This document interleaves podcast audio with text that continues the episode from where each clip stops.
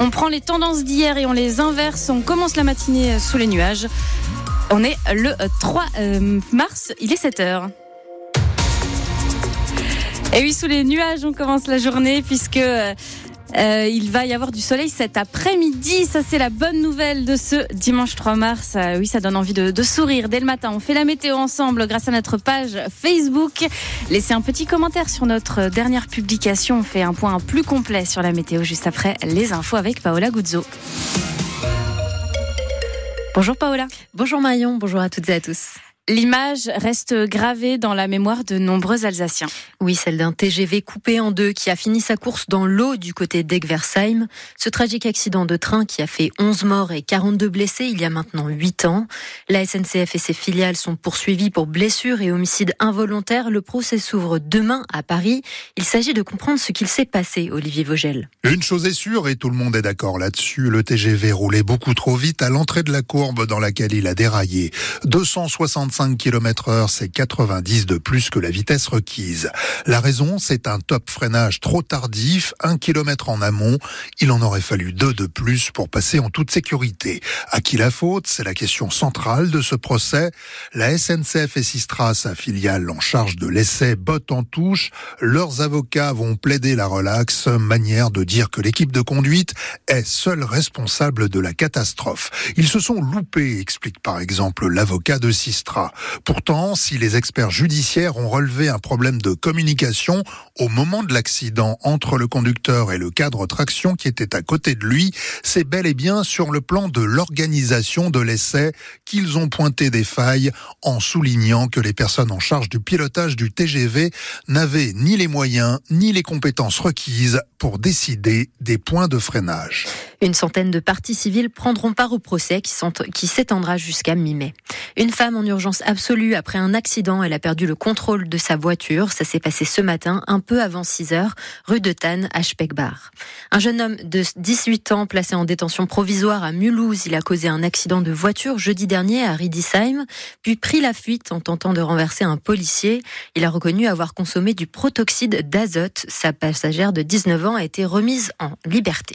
Plus de 300 salariés de Duravit ont défilé hier dans les rues de Bichevillers. Ils protestaient contre la suppression de près de 200 emplois du site. Au fil des années, le fabricant allemand de céramique sanitaire a bénéficié de nombreuses aides publiques, de concessions de la part des salariés. C'est d'autant plus difficile à accepter pour Jean-Yves Vogel, le porte-parole de l'intersyndicale. On a un sentiment de trahison. Les salariés ont quand même travaillé 40 heures qui étaient payées 36 avec quelques broutilles en plus, mais voilà. Quand on travaille gratuitement pour un employeur, on peut quand même attendre que les contreparties soient quand même respectées. Aujourd'hui, sous couvert de problèmes économiques, on se rend compte quand même que le problème est et ailleurs. C'est uniquement une stratégie et qu'effectivement le groupe est en train de se replier sur d'autres sites, c'est-à-dire l'Égypte, la Tunisie, majoritairement quelques effectivement euh, références qui sont été fabriquées à Bijulaire iront quand même en Allemagne, mais essentiellement c'est ailleurs. Donc on peut aujourd'hui ne pas avoir de scrupules à dire c'est de la délocalisation, ni plus ni moins. L'entreprise espère boucler son plan social d'ici mi-avril. Le militant antinucléaire alsacien Jean-Jacques Rettig est mort le 19 février dernier à l'âge de 87 ans.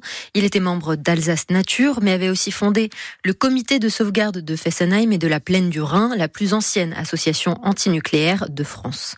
400 personnes ont manifesté à Strasbourg pour un cessez-le-feu à Gaza hier.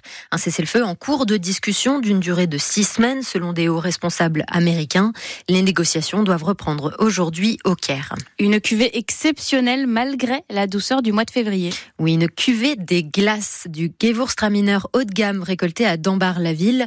Le vigneron Eric Cam a profité des gelées du début d'année pour vendanger parce que pour produire ce vin haut de gamme, il faut des températures basses et beaucoup de minutie. Déjà, on est sur euh, des baies qui sont quand même très déshydratés, très concentrés naturellement et en plus de ça, on va s'ajouter cette espèce de givre, de, glace euh, sur le raisin, quoi. Hein. Donc c'est vrai que c'est des raisins plutôt froids. On n'y va pas à main nue. Hein. On met quand même des, petits gants. Quoi. Cette année, on a tout pressé au petit pressoir à bois, à l'ancienne, au cliquet.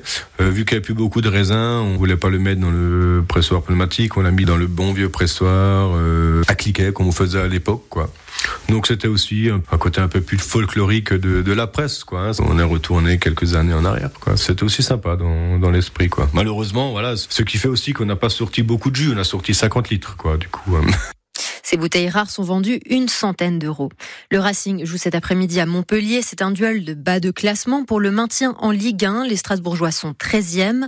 Trois points d'avance seulement sur leur adversaire, sur leur adversaire du jour. C'est à suivre dès 14h30 sur France Bleu Alsace. Coup d'envoi à 15